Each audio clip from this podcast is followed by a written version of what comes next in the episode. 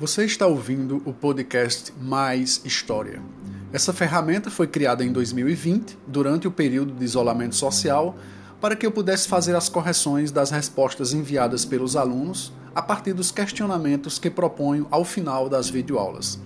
Em 2021, estamos dando continuidade a essa jornada.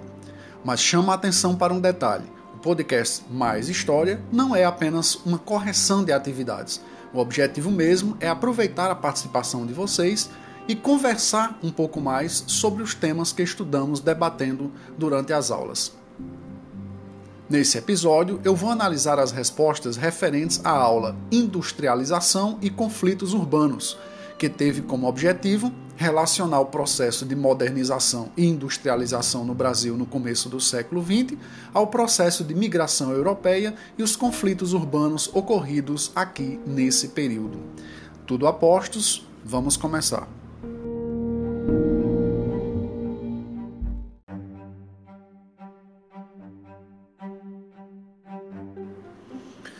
Pessoal, aprender história não é memorizar informações sobre o passado.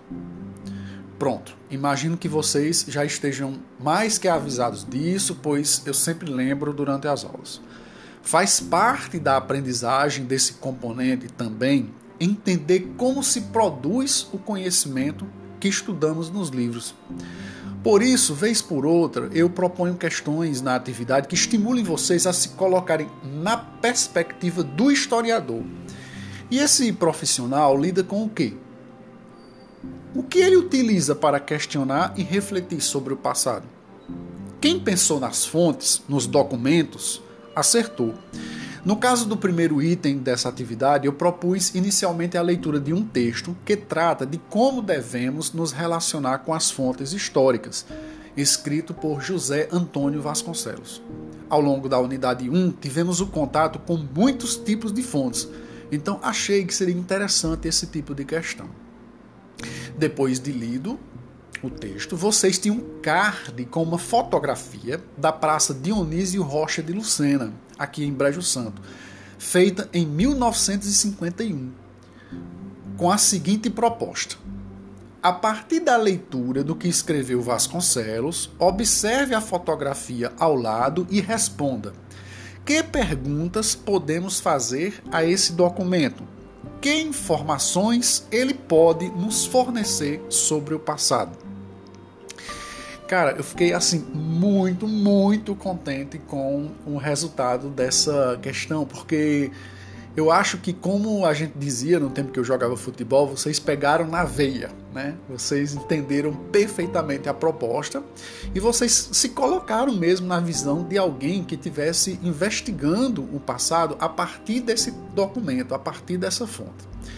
Então, feito é, esse elogio, e daqui a pouco eu vou ler algumas das respostas de vocês. Mas antes eu quero chamar a atenção para algumas coisas que me deixam um pouco triste na observação dessas respostas, não só dessa atividade, né? De outras também, mas nós estamos chegando ao final do bimestre e eu creio que é muito importante chamar a atenção para isso. Por exemplo, nessa questão que eu estou agora comentando, algumas pessoas respondem tipo muitas coisas. Então, Pessoal, é, vamos ter assim um pouquinho mais de engajamento, né? Vamos nos esforçar um pouco mais, né? Para que a gente é, exercite a reflexão, a escrita, porque isso faz parte da aprendizagem. Essas atividades são muito importantes, elas são pensadas estrategicamente para o desenvolvimento da compreensão de vocês, não só a respeito do, do, dos conteúdos em si, mas principalmente da maneira como nós nos relacionamos com a história, né? Então não vamos responder, por exemplo, com um ponto de interrogação, como alguns alunos fazem. É preciso que vocês entendam também que eh, colocar um ponto de interrogação não valida a resposta, né? Permite apenas que você passe para uma ou outra, mas é lógico que não vai haver, haver inclusive pontuação né, a partir disso. E não justifica porque nós oferecemos a vocês todas as possibilidades, né? Além da videoaula, que ao final eu, eu explico a atividade, mas se ficar dúvida, coloca a pergunta lá no YouTube, como eu sempre oriento. É, manda a dúvida para o meu privado para que eu possa esclarecer melhor, né? explicar mais, explicar de uma outra forma para quem sabe você entender o que deve ser feito. Então, não vamos responder com ponto de interrogação, como às vezes acontece, embora a maioria não faça isso, né? E respostas como algumas coisas, muitas coisas, mas sem especificar, sem explicar, sem citar nada exatamente, é, deixa a gente um pouco preocupado, né? Em relação a esse, a esse esforço, né? Que a gente precisa fazer. Então me alonguei um pouquinho mais aqui nessa questão porque eu precisava chamar a atenção, certo? Desse aspecto, para que não aconteça em outras questões também. Então vamos a algumas respostas que eu separei. Quem era o prefeito da cidade nesse tempo? Quantos habitantes havia nessa época? Brejo Santo tinha quantos anos? Na foto podemos perceber que havia poucos habitantes, a praça era mais simples, tinha poucas casas e as ruas eram um pouco movimentadas. Então veja bem, tudo isso aqui foi uma única resposta, né? A partir da, da visualização dessa imagem, a partir da reflexão sobre essa imagem. Então, essa pessoa que respondeu dessa forma, ela se colocou né, no lugar de alguém que vai realmente procurar entender aquela realidade a partir daquele fragmento, né? Porque aquela fonte, no caso a fotografia, é apenas um fragmento, pessoal. É apenas um, um pequeno detalhe do passado, né? Que, que nos chega. É... Vamos para outra.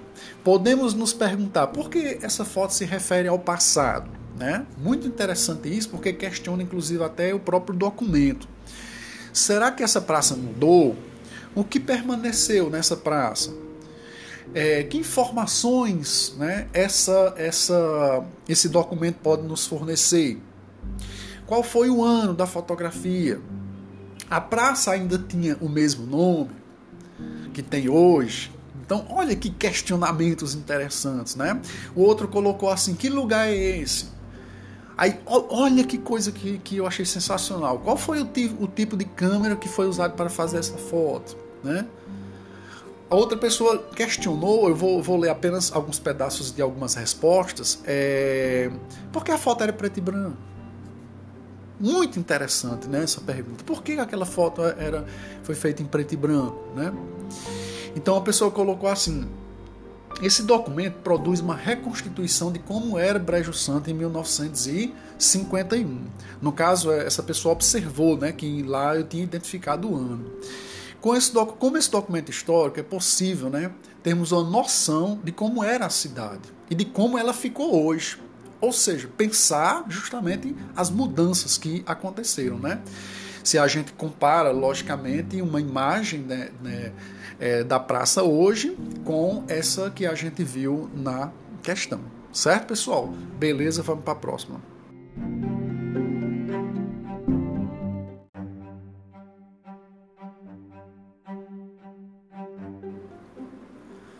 Nessa segunda questão, eu provoquei vocês a fazer uma relação entre passado e presente, mais uma vez, a partir do tema do trabalho infantil.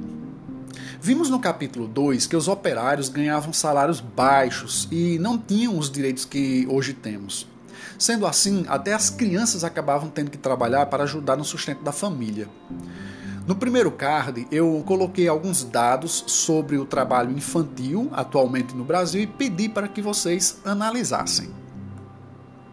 Em seguida, relacionando as informações ao tema da nossa unidade, eu perguntei como o trabalho infantil prejudica o desenvolvimento da cidadania no Brasil. E aí, como eu fiz antes de citar algumas respostas, vou aproveitar que nós estamos no final do bimestre para que eu chame a atenção para alguns problemas que vêm acontecendo nessas atividades e que eu espero a partir do segundo bimestre não aconteça.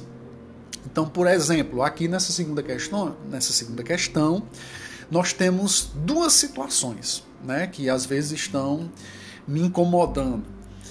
Quando a, o aluno apenas copia trechos do texto base que eu já tinha fornecido, certo? Ou então alguma informação do livro ou extraído direto da internet.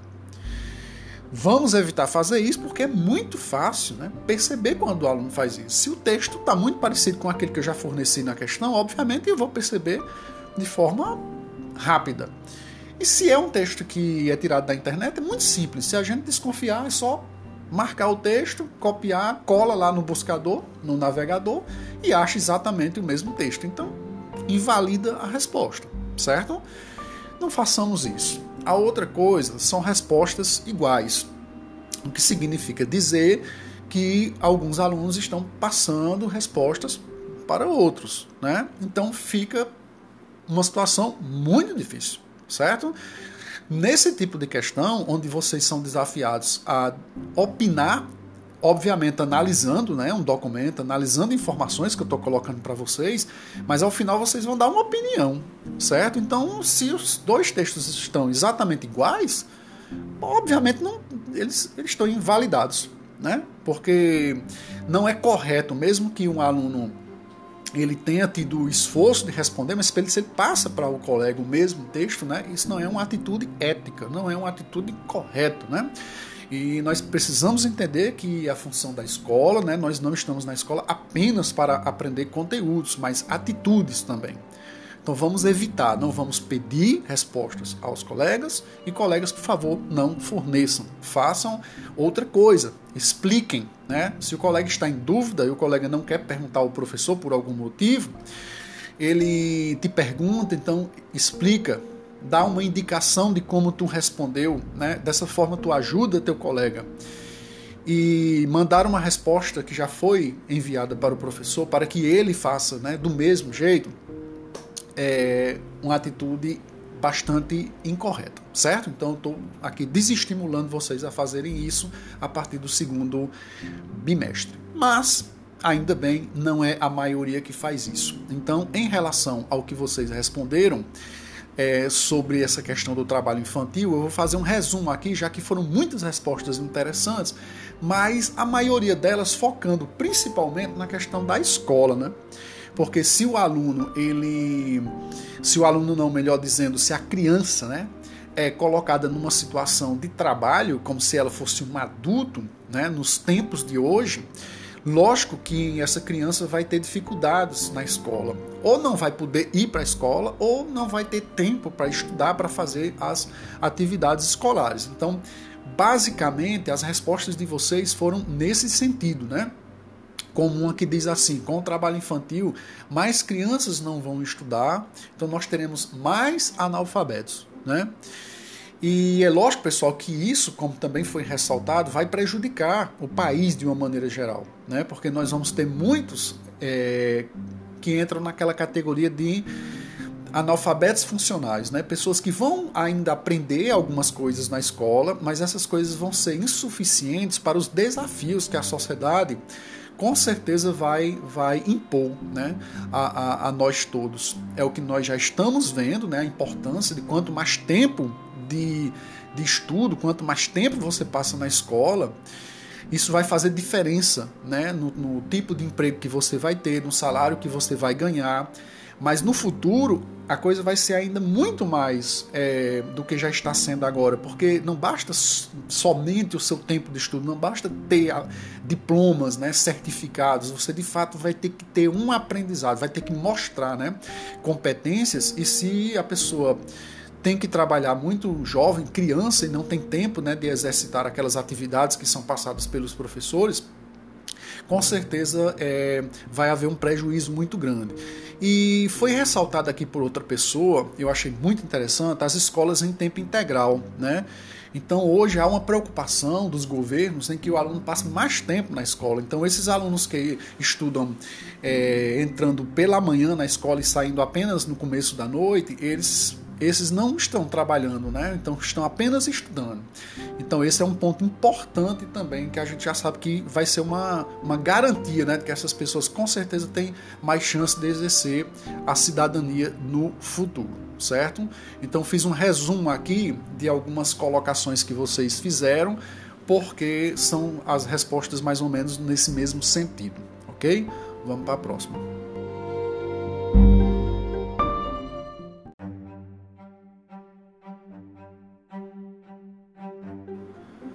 As próximas duas questões eram objetivas fechadas, ou seja, questões de múltipla escolha.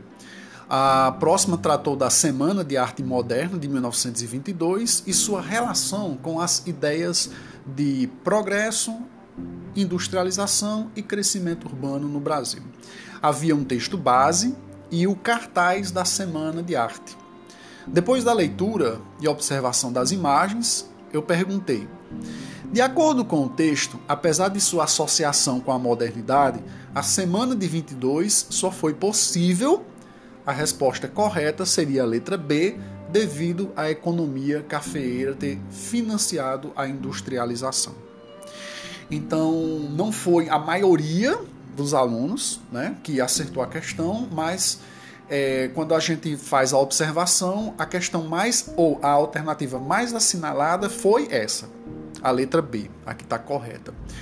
Mas é, muitas as outras alternativas também foram muito assinaladas, né? Então vamos vamos nos preocupar com essa questão da associação que a gente precisa fazer entre a exportação do café, né, gerando o capital para que a indústria brasileira se desenvolvesse. Viu? Eu fiquei um pouquinho preocupado porque eu achei que a maioria iria assinalar a alternativa é, correta. Ela foi a mais assinalada, embora a maioria não tenha feito isso. Alguém deve ter observado até que eu usei mais uma vez um texto do livro Sua Majestade o Café. Fiz isso para que vocês fixassem justamente a ideia de que os recursos que financiaram a industrialização do Brasil veio justamente da exportação do café, né? principalmente. Vamos para a próxima.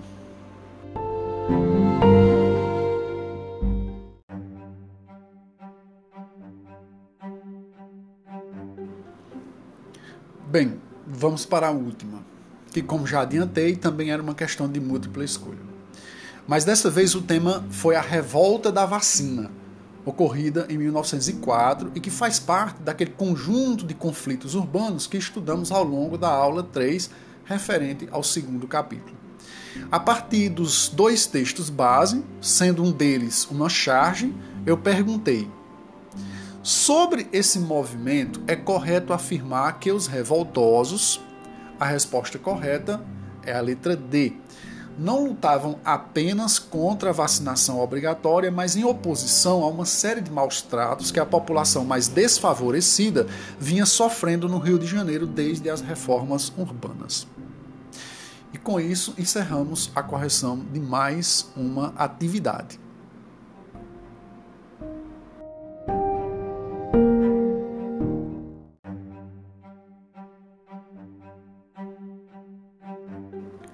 Parabéns pelo interesse em ouvir a gravação até o final. Devemos entender que essa também é uma aula, apenas em um formato diferente. Minha sugestão é que você, agora que assistiu a videoaula, resolveu a atividade e ouviu a correção e os comentários aqui no Mais História, ouça também o um novo episódio do podcast Leituras para Entender o Mundo, que nesta semana tratará da relação entre o voto e a cidadania no Brasil a partir do texto Aprendendo a Votar, da historiadora Letícia Bicalho Cândido. Todos os links estão disponíveis no Google Sala de Aula. Até a próxima e bons estudos.